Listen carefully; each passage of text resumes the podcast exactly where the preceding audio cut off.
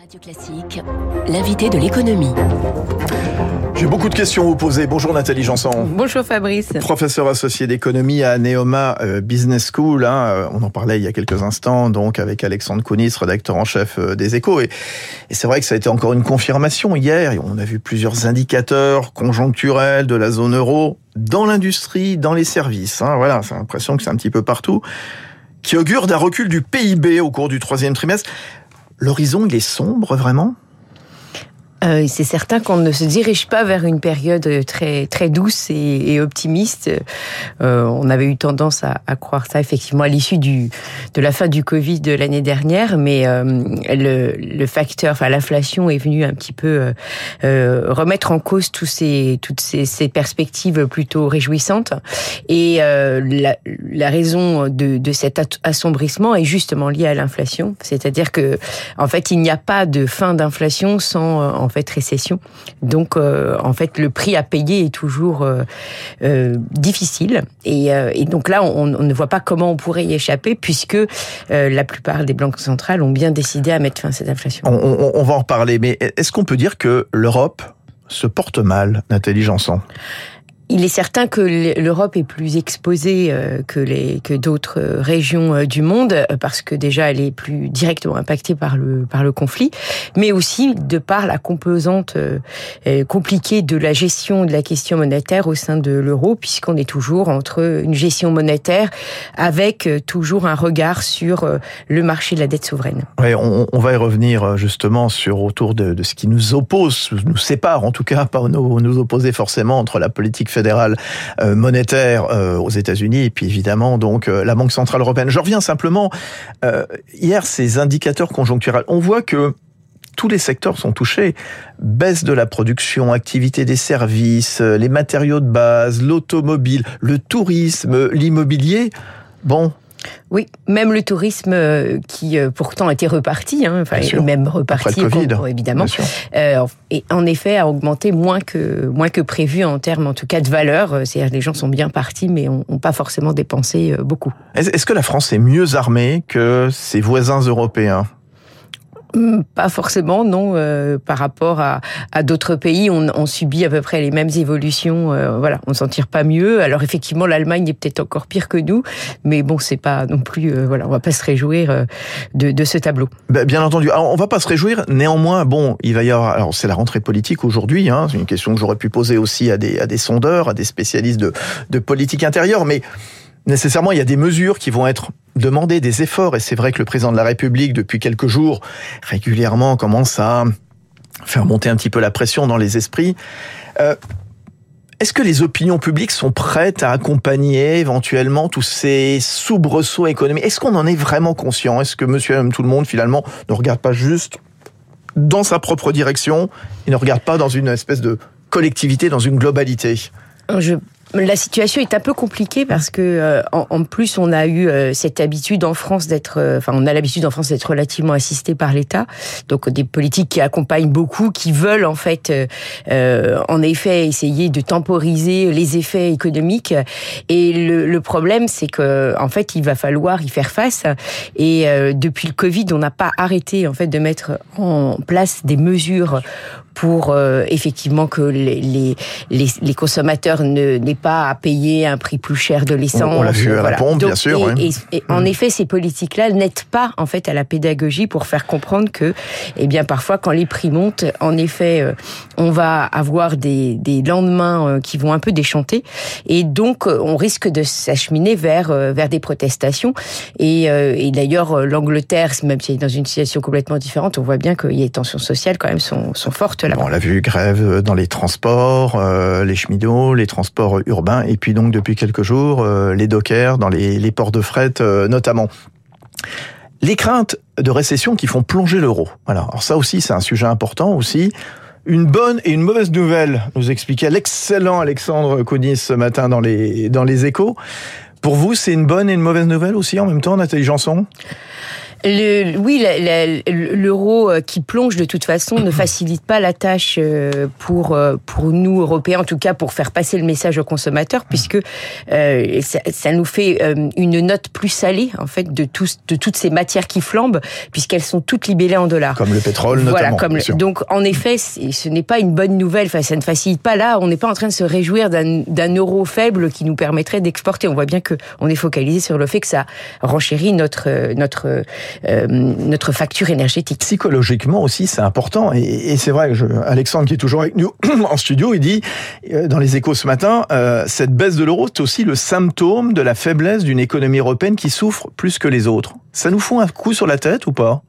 Euh, oui, parce que c'est c'est certain qu'après toute cette euh, ces, plus de 20 ans de monnaie européenne, on aurait espéré euh, en effet en tirer peut-être plus de bénéfices, mais cette situation toujours euh, bah, avec ce dilemme entre la, la, gestion de pays différents et la conduite d'une politique monétaire unique, unique, on voit bien qu'elle nous place dans une situation qui n'est pas facile. Et là encore une fois, la Banque centrale européenne en fait pâtit de cette euh, de cette espèce de dilemme impossible à mm-hmm. résoudre. Bon, tout, tout n'est pas noir parce que une fois que l'orage est, passé, euh, bon voilà, bonne nouvelle pour préparer la reprise, voire l'accélérer, ce que vous disiez donc euh, Alexandre, parce qu'évidemment, bah toutes les entreprises qui sont installées donc euh, en Europe, qui produisent en Europe, qui supportent les coûts en euros avant d'exporter justement, eh bien le dans la, la zone hors, euro, pas vont en profiter euh, nécessairement. Le luxe, bah oui, formidable, qui se régale en ce moment. L'agroalimentaire, l'aéronautique, Nathalie? Oui, tout à fait. On, peut avoir cette partie euh, qui va, qui va peut-être profiter, mais encore avec, mm.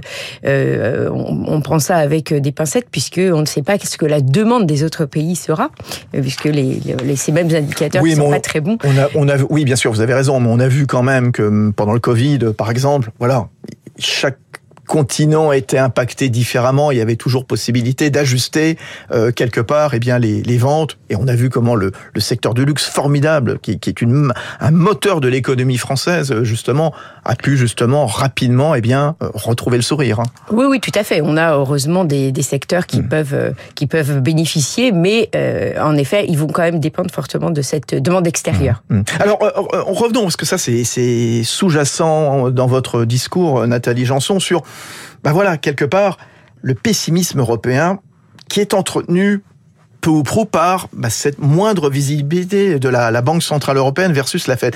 Qu'est-ce qui oppose, franchement, BCE et Fed?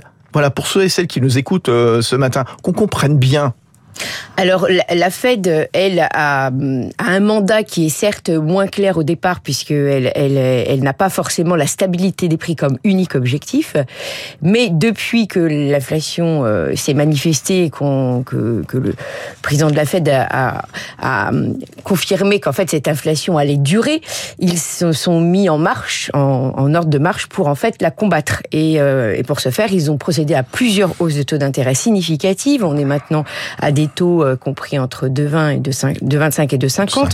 Et on, on pense qu'il y aura encore une fois d'ici peu une forte hausse puisque on parle de 0,75. Exactement, on part à nouveau de 0,75 parce que en septembre. Euh, Donc l'idée, voilà, l'idée mmh. de la fête, c'est de dire comme on sait que l'inflation, ça se termine toujours par une récession, puisque si on veut mettre fin à l'inflation, on va aller en récession. On voudrait qu'elle soit brève. Et pour qu'elle soit brève, il faut prendre le problème à bras le corps et donc le faire très vite. Et là, effectivement, il y a une situation complètement différente en Europe. Puisque, en effet, la Banque Centrale Européenne, on a bien vu déjà, a réagi, voilà, elle n'a fait que sa première hausse en juillet, alors que la Fed l'avait déjà entamée euh, quelques mois auparavant. Et deuxièmement, elle est prise entre cette, cette, ce, ce marteau et cette enclume où elle ne sait pas trop comment gérer le problème de la dette souveraine. Elle a, elle a décidé d'adopter un programme nouveau pour prendre en compte les situations particulière de, de, certains pays qui seraient euh, mis à mal sur le marché euh, obligataire. Donc à chaque fois, ça veut dire que c'est une politique moins claire, puisqu'en fait, même s'il y a des hausses de taux, il y aurait effectivement une partie de rachat de dette souveraine. Donc tout, tout ce message, en fait, voilà, il, il n'est pas aussi clair que celui de la Fed, et donc il pénalise en fait en termes de d'attractivité de la zone euro. C'est ça, c'est ça que j'allais vous demander euh, justement, cette attractivité de, du dollar euh, aujourd'hui, hein, ce qui justifie en effet cette, que l'euro soit sous la parité.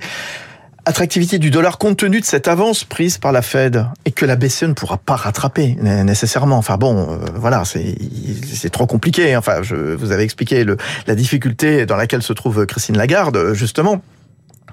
Elle va se poursuivre cette attractivité américaine? Euh, Oui, d'autant plus qu'en fait il y a une autre différence significative entre l'Europe et les États-Unis et je dirais même le reste du monde, c'est que les États-Unis sont vraiment dominants au niveau financier.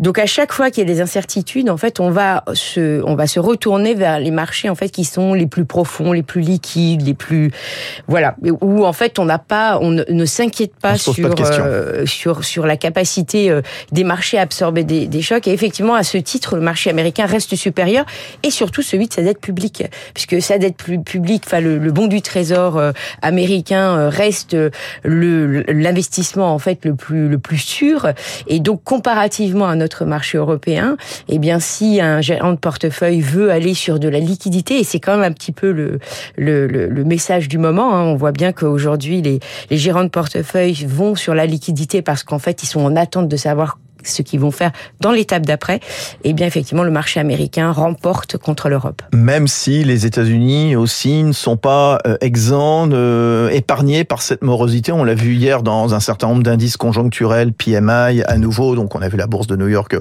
à la baisse légère hier soir.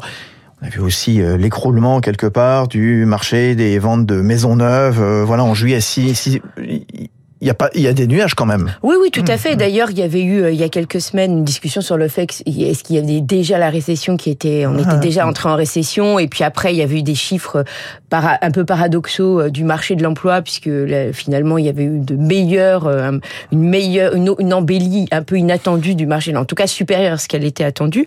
Et donc en fait il y a un peu une situation de d'une phase de, un peu confuse en ce moment, mais néanmoins voilà, on, on, a bien vu que les marchés ont bien compris après avoir être reparti à la hausse. Étant donné qu'on va repartir sur une hausse des taux d'intérêt, on, voit bien que les secteurs comme l'immobilier aux États-Unis, la transmission de cette hausse de taux, elle est déjà là, elle est bien là, et elle fait ralentir le marché immobilier.